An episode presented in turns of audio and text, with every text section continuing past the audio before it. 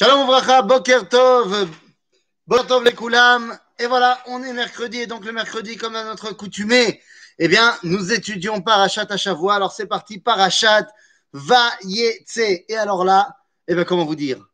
Ça y est, ça y est, l'identité d'Israël est mise en place, elle peut commencer à avancer. Abraham, Yitzhak, Yaakov, qui a même commencé sa métamorphose pour devenir Israël, comme on l'a vu la semaine dernière.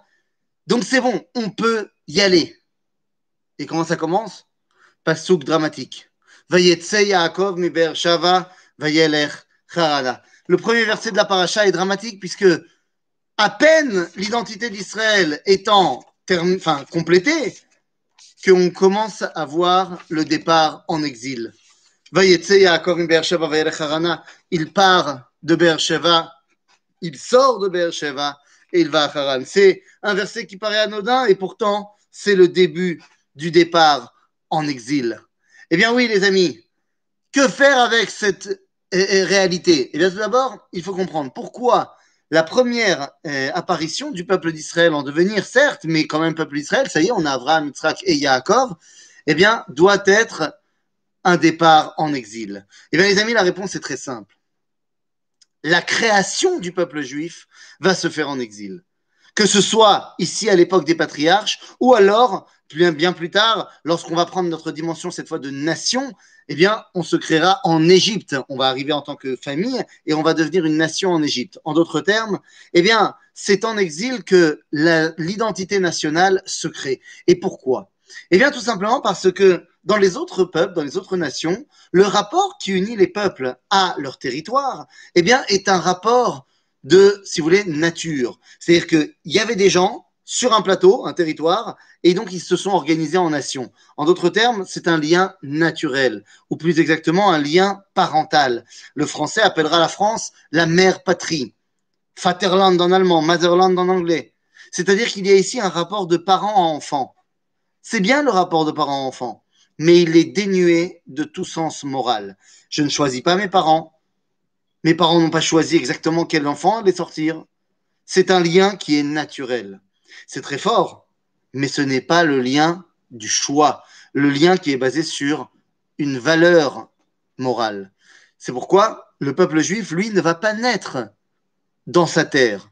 Notre mère patrie, si on veut, eh bien, ce sera soit Haran pour l'époque des patriarches, soit l'Égypte. Or, vous savez que d'après la halakha, nous n'avons pas le droit de revenir vivre en Égypte, car on ne veut pas rentrer dans un complexe de deep collectif. Il n'y a pas cette dimension d'attachement interminable parent-enfant. À un moment donné, nous dit la Torah, Alken yazov ish et ve'etimo vedavak ve'ishto. C'est-à-dire qu'à un moment donné, tu dois sortir de chez papa et maman et te marier.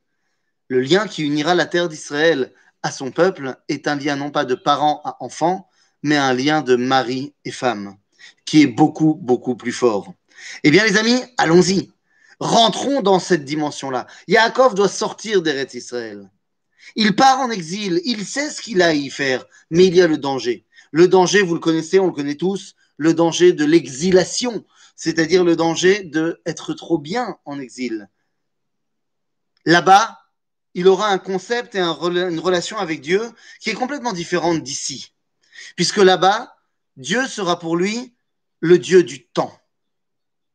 Et oui, il ne pourra plus être le Dieu de l'endroit puisqu'il ne sera pas au bon endroit.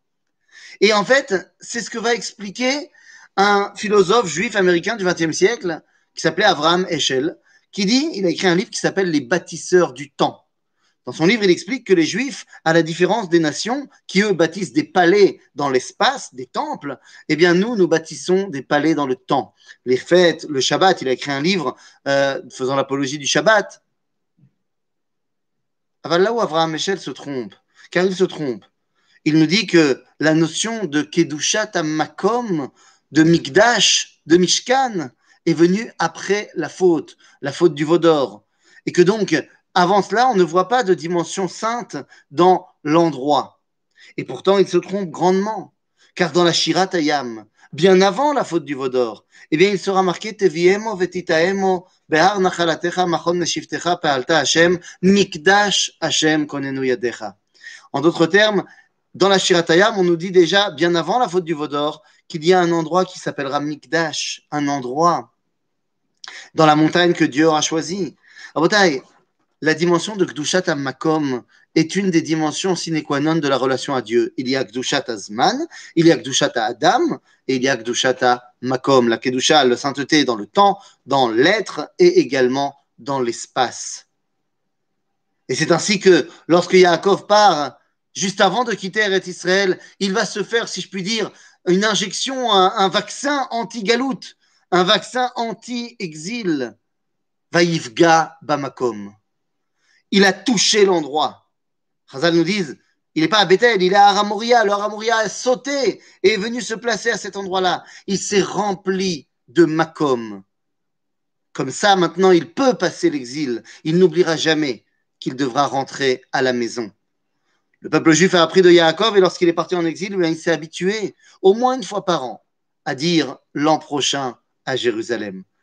Cet espoir bien en place, Yaakov peut partir. Lorsqu'il arrive, eh bien, vous connaissez l'histoire du rêve de Yaakov. Il y avait Abraham Echel, nous, nous avons l'échelle de Yaakov. Dans cette échelle, qu'est-ce qu'il y voit? Malaché Elohim, Olim, Veyordim Bo. Aha Olim, Veyordim Bo. Mais attendez, mais de quoi parle-t-on? Quelle est cette échelle? Cette échelle qui fait le lien entre Shamaim et Haaretz. Cette échelle est très bizarre d'ailleurs. Parce que on nous dit d'un côté qu'elle a Mutsav Arza, c'est-à-dire qu'elle est posée vers le sol. Arza, le hey de fin vient dire que c'est une direction, donc c'est vers le sol, mais d'un autre côté, elle est Verosho Magia Shamaima elle est vers le ciel. Alors, je n'ai pas compris, où est la base de l'échelle? Eh bien, en vérité, il y a deux échelles. Il y en a une qui part du sol et qui va vers le ciel, une qui part du ciel et qui va vers le sol. Au milieu, il y a un vide. Il manque un barreau, demandant à l'homme de ne pas monter comme un robot, mais d'être capable des fois de sauter le pas entre le divin et le monde, entre le monde et le divin. Akadosh Baruch montre à Yaakov dans cette échelle Malaché Elohim. Nous disent nos sages, il a vu quatre anges. Ce sont les quatre galouillottes. En fait, Dieu est en train de lui expliquer qu'il va partir en exil maintenant.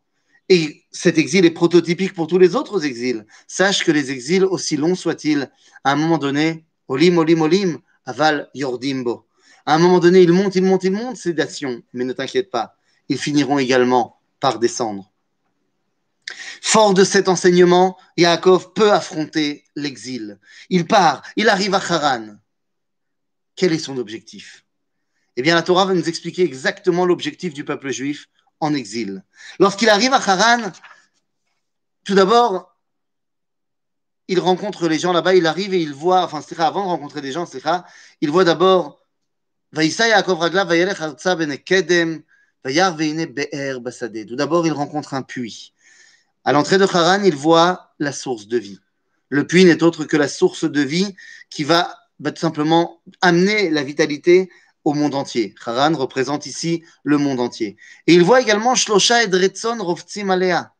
Il y a trois euh, troupeaux dirigés par trois bergers, trois identités humaines différentes. Nos sages diront, il s'agit ici de Babylone, de la Perse et de la Grèce. Chacune de ces identités humaines représente quelque chose. L'homme cherche et recherche trois dimensions. La première, le pouvoir, le pouvoir dans ce monde, ce qu'on appelle Amalchut. La deuxième, la richesse, l'opulence, ce qu'on appelle euh, la Perse. Il n'y a qu'un seul pourcent. Alors, euh, j'ai été trop vite. La Malchut, c'est Babylone. Comment le sait-on? Eh bien, parce qu'il y a marqué dans la Torah, Vateir Reshit Mamlachto Bavel. La première euh, le premier royaume, si on veut, de l'histoire, c'est bel et bien Babylone. Ensuite, pour ce qui est de la richesse et l'opulence, j'ai dit c'est la Perse. Il n'y a qu'à regarder les premiers versets de la Megillat Esther, voir comment le royaume perse s'est présenté. Et enfin, la Grèce. La Grèce, c'est quoi? La Grèce, c'est la réflexion, l'intellect, le sechel, comme on dit en hébreu. Vous allez me dire le mot l'esthétique, mais l'esthétique grecque était basée sur une réflexion. Nous avons ces trois identités humaines. Vous allez me dire, mais où est Rome? Rome, Rome, c'est tout simplement un mix des trois. Ils ont pris de chez chacun. Ils n'ont pas quelque chose de personnel. Ils n'ont rien donné à l'humanité qui est propre à eux. Ils ont pris tout ce que les autres ils avaient et l'ont mis en grand. On peut parler exactement de la même façon de euh, la société occidentale et plus particulièrement des États-Unis. l'ambiance, le monde des valeurs des États-Unis ont été pris à l'Europe et ils ont tout mis en mode augmenté. Mais Kitsour, il y a trois identités humaines. Yaakov comprend qu'il est là pour apprendre aux autres comment eh bien, s'attacher à la source de vie. Il y a là-bas, ils le savent, le Ber Bassadé, mais ils ne peuvent pas aller boire, s'abreuver de la source de vie. Pourquoi? Il y a une grosse pierre qui bloque l'entrée à la source de vie. Alors Yaakov leur dit, mais pourquoi vous ne l'enlevez pas? Et disent, on ne peut pas, on doit être tous ensemble pour enlever la pierre. Les nations lui disent, on sait qu'on a besoin d'unité pour réussir à arriver à la source de vie. Mais le problème, c'est que, alors je ne comprends pas, tous les jours, ils arrivent à enlever la pierre. Pourquoi ils la remettent? Ils la remettent parce qu'ils ont très peur qu'un jour vienne un des trois sans les autres et profite tout seul. En fait, ils sont unis, mais que pour réaliser leurs propres intérêts. Vous savez, le Rav Anazir, le Rav David à Cohen, dans son commentaire du Marzor, du Sidour de Rosh Hashanah, à propos de la tfila qui dit Vayasu kulam aguda echad la echa belevav shalem. On dit que Dieu est le maître du monde et à un moment donné, les nations, Vayasu kulam, tout le monde va faire aguda echad, va faire un groupe pour faire sa volonté. Nous dit le Rav Nazir, ça existe. Ce groupe s'appelle l'ONU. L'ONU est là pour faire Aguda Achat, un groupe qui a pour rôle de la Asot Retzoncha. C'est quoi la Asot Retzoncha C'est de faire ta volonté. C'est quoi ta volonté? Qu'il y ait la paix. Ah, il a fait Meod, bon alors c'est bon. Le seul problème, nous dit le Nazir, c'est que Zelo Belevav Shalem. Ce n'est pas fait avec tout leur cœur, puisque c'est fait uniquement pour que chacun y trouve son intérêt. À ce moment-là, Yaakov comprend qu'il doit leur apprendre que l'altruisme, L'unité ne vient pas parce que je vais en tirer quelque chose, mais au contraire, parce que j'ai quelque chose à te donner. À ce moment-là, on lui dit, Yaakov leur dit, pour voir s'ils peuvent comprendre ce qu'il attend, ce qu'il est arrivé à leur enseigner, ce qui est venu leur enseigner, etc. Il dit, mais dis-moi, Ben est-ce que vous connaissez Lavan, fils de Nachor? Lavan n'est pas le fils de Nachor, il est le fils de Bethuel. Alors pourquoi il dit cela? Il dit parce que je veux le rattacher à Abraham. Nahor est le frère d'Abraham. En d'autres termes, la question n'est pas du tout anodine. Est-ce que vous connaissez la Torah d'Abraham? Yadano. On connaît. Oh, ouais, on a la Bible. À Shalom, là, vous savez que l'idéal de cette famille, c'est la Sot Shalom. Shalom. Ouais, ouais, ouais, on connaît le Shalom. On connaît, mais c'est un Shalom complètement manufacturé. Il n'est pas profond, il n'est pas réel. C'est juste pour que moi, j'y trouve mon compte. Et à ce moment-là, ils lui disent, d'ailleurs, il y a une représentante de cette idéologie qui arrive. Rachel arrive. Rachel, elle est bergère également. Elle est aussi une dirigeante. Elle va être celle avec qui Yaakov pense créer le peuple juif. Il ne sait pas encore que ça sera avec Léa également. Lorsqu'il voit Rachel, la première chose qui se passe, boum, Hollywood, le coup de foudre. Il la voit, il l'embrasse. Et tout le monde se moque de lui, et lui, il pleure. Pourquoi il pleure? Parce que tout le monde se moque de lui. Quoi? Un homme que personne ne connaît est arrivé et la première chose qu'il fait, c'est d'embrasser la première fille venue? Mais attendez deux secondes. Pourquoi il l'embrasse? Il l'embrasse parce que c'est le moment de relier ces deux Neshamot. Il le sait. Il est venu pour se marier avec elle, de toute façon. Il aurait pu leur expliquer, leur dire Mais calmez-vous, enfin. Mitzvah C'est le moment où il faut relier l'identité de Yaakov et celle de Rachel. Il pleure parce que personne ne comprend. Pourquoi Yaakov fait ça? Pourquoi Yaakov est en train de le olam bemalchut Car ce que j'ai oublié de vous dire, c'est que lorsque Rachel arrive, la première chose qu'il fait avant de l'embrasser, c'est qu'il arrive à la pierre, il la soulève tout seul. Il dit, vous n'êtes pas prêt encore à vous unir pour faire tikkun olam bemalchut L'honora. Je m'en occuperai moi tout seul. Et à ce moment-là, eh bien, il prend sur lui de faire le tikkun olam. C'est pas pour lui seulement, c'est pour le monde entier, c'est pour eux. Mais il se moque de lui il se moque de nuit et commence même à le prendre en grippe. Quoi? On a besoin de toi? Oui. Toute ressemblance avec un cas actuel où le peuple juif essaierait d'amener la Géoula dans le monde entier et les nations lui en tiendraient rigueur. À ce moment-là, Yaakov ne peut plus faire marche arrière. L'objectif sera de dévoiler le divin dans ce monde. Il arrive chez Lavan et avec Lavan, il se dit, enfin, chez Lavan, il lui dit J'ai très bien compris qu'il fallait que je crée quelque chose pour pouvoir amener le dévoilement de Dieu. Ce quelque chose, c'est le peuple juif. Je suis là pour me marier avec ta fille. Et ensemble, nous allons créer Am Israël. Bon, vous connaissez l'histoire. Lavan va lui dire, bien sûr, mais avec plaisir, travaille ici pendant sept ans. Et finalement, il le trompe. Mazé, il le trompe. Au moment où arrive le jour de la septième année, ça y est, c'est fini, le contrat est fini. Yaakov vient voir Lavan et lui dit, Hava et ishti, yamai. Donne-moi ma femme parce que ça y est, c'est le moment et je dois coucher avec elle pour avoir, enfin, je dois coucher avec elle tout simplement.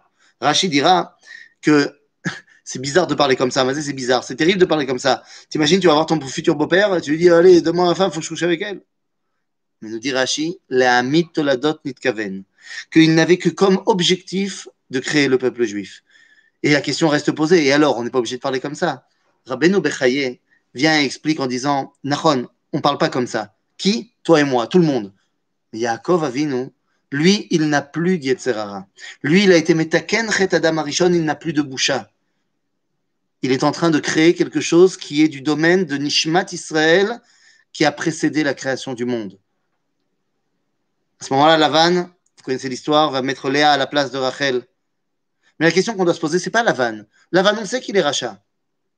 La question n'est pas tant non plus de Yaakov. Je vous renvoie au cours que j'ai fait sur Rachel Imenu. La question est de savoir à Kadosh Baruch Pourquoi il a besoin de faire passer Rachel et Léa dans l'histoire? Parce que Rachel et Léa, ensemble, vont créer le peuple juif. On a besoin de ce que représente Rachel et de ce que représente Léa. Rachel, elle est présentée comme étant Yefat Toar Yefat Mar'e. C'est-à-dire que c'est quelqu'un qui va influer à l'extérieur. Son fils, Yosef, va être celui qui va apporter au monde la parole d'Akadosh Baruch Léa est celle qui est Kol Kvoda Bat Penima. Justement, c'est quand elle sort qu'il y a un problème. Léa, elle est celle qui va apporter les, dimensions essentielles de l'intériorité du peuple juif. La Malchut, la Keuna, la Bechora. Léa, Rachel vont créer ensemble le peuple juif. Yaakov, avec ses femmes, va pouvoir maintenant s'occuper de corriger le premier problème de l'histoire. Puisque le peuple juif est censé avoir une responsabilité sur le monde, eh bien, cette responsabilité ressemble énormément à celle qu'entretient le Bechor. D'ailleurs, ce n'est pas pour rien que le peuple juif est appelé Bechor, béni, Bechori, Israël. Le Bechor n'est pas supérieur aux autres, il est responsable des autres. Or, si on y réfléchit de petites secondes, depuis le début de la Torah, ça marche pas très bien le Bechor. Que ce soit Caïn qui tue Evel, Ishmael, Yitzhak, Esav, Yaakov, c'est pas tout feu tout flamme hein, le Bechor. Ici, au sein du laboratoire d'Israël, eh bien, nous allons nous occuper de créer un Bechor ultime, un Bechor qui marche. Pour ce faire, on a besoin de plusieurs essais pour s'évoluer. Et c'est pour ça que Yaakov, il aura combien de Bechorot? Il n'en aura pas deux, puisque finalement, il y aura également Bilha et Zilpa. Et donc, il aura quatre Bechorot, car le Bechor, c'est le Bechor de la mère. Peter Rechem, le premier qui sort du ventre d'une maman. Et donc, on va voir que ça va aller crescendo. Le premier Bechor s'appelle Reuven. Pourquoi elle l'appelle comme ça Nous dit Rashi? Que Léa a dit Reu ma ben beni le ben chami. Regardez la différence entre mon fils et le fils de mon beau-père. C'est qui le fils de son beau-père? Son beau-père, c'est Yitzhak. Et donc on parle de Esav. Elle dit, regardez la différence entre Esav et mon fils à moi, Réhouven. Esav, il a vendu son droit d'aînesse à Yaakov et pourtant il a voulu le tuer. Mon fils, il n'a pas vendu son droit d'aînesse à Yosef et pourtant, elle parle par mes voix évidemment, et pourtant, il aura quand même envie de le protéger et de le sauver, de sortir du puits. En d'autres termes, Réhouven est un Bechor qui non seulement ne va pas tuer son frère, mais va essayer de le sauver, de le protéger. Zéafé, Zégadol. Seulement, c'est pas vraiment son frère. Et puis c'est un frère qui n'est pas encore né. Donc l'identité est en train de se mettre en place, mais c'est pas encore le top. Le deuxième Bechor sera le Bechor de Bilha. Bilha, c'est qui? C'est Dan. Dan vient au monde pour que Yosef naisse. C'est-à-dire que lorsque Rachel va donner Bilha à Yaakov, c'est pour qu'elle aussi ait un fils, comme l'histoire de Sarah et de Hagar. Donc elle dit Mimena. Dan vient au monde pas seulement pour protéger Yosef, Mais pour que Yosef naisse, The c'est encore plus fort que Réhouven. Mais bon, là encore, il s'agit d'un frère, pas de la même mère. Ensuite, nous avons un deuxième Bechor, celui de Zilpa. Pourquoi Léa va donner Zilpa à Yaakov? Elle a des enfants, elle en aura même quatre, mais elle voit qu'elle n'arrive plus à en avoir. Et donc elle donne Zilpa. Alors que Bilha était donné à Yaakov par besoin, Rachel n'avait pas d'enfants, Zilpa n'est pas donné par besoin, mais par valeur. Je comprends la valeur qu'il y a à avoir des enfants, et donc j'en veux encore. Ce n'est pas parce que j'ai besoin, mais c'est parce que je comprends l'importance. C'est encore plus fort. Et donc, il y aura un autre Bechor qui s'appelle Gad. Gad est là pour que Issachar vienne au monde.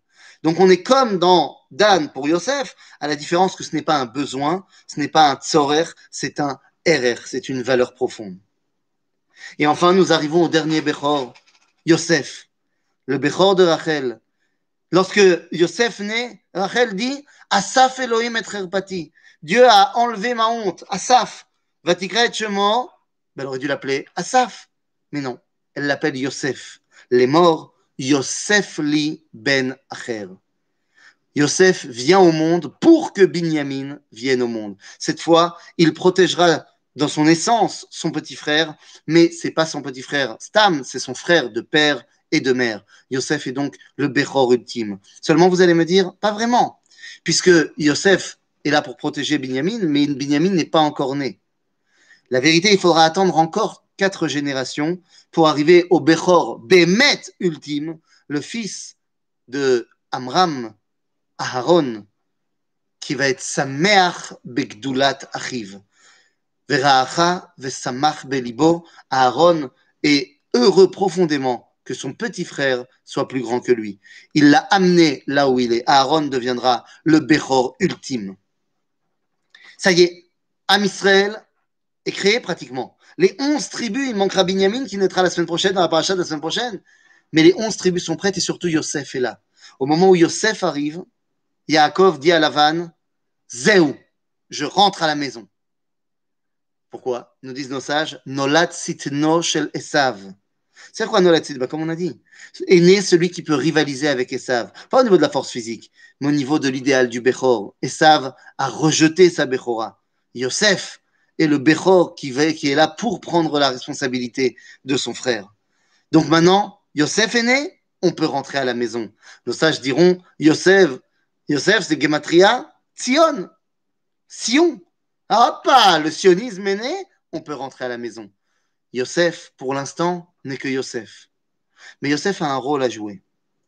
Yosef a le rôle de devenir petit à petit Mashiach ben Yosef. Alors on pourrait se dire, ça y est, Yaakov rentre à la maison direct.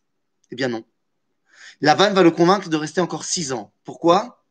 Pour la Asov Kesef. Pourquoi? Pour faire de l'argent. On pourrait se dire, non mais Bémet, c'est pas, c'est pas obligatoire. Ben si. Parce que si Yaakov veut amener la Géoula, eh bien la Géoula ne peut pas se faire sur un terrain vide. Il se doit de maîtriser ce monde-ci pour pouvoir dévoiler à Kadosh Baruch dans ce monde-ci.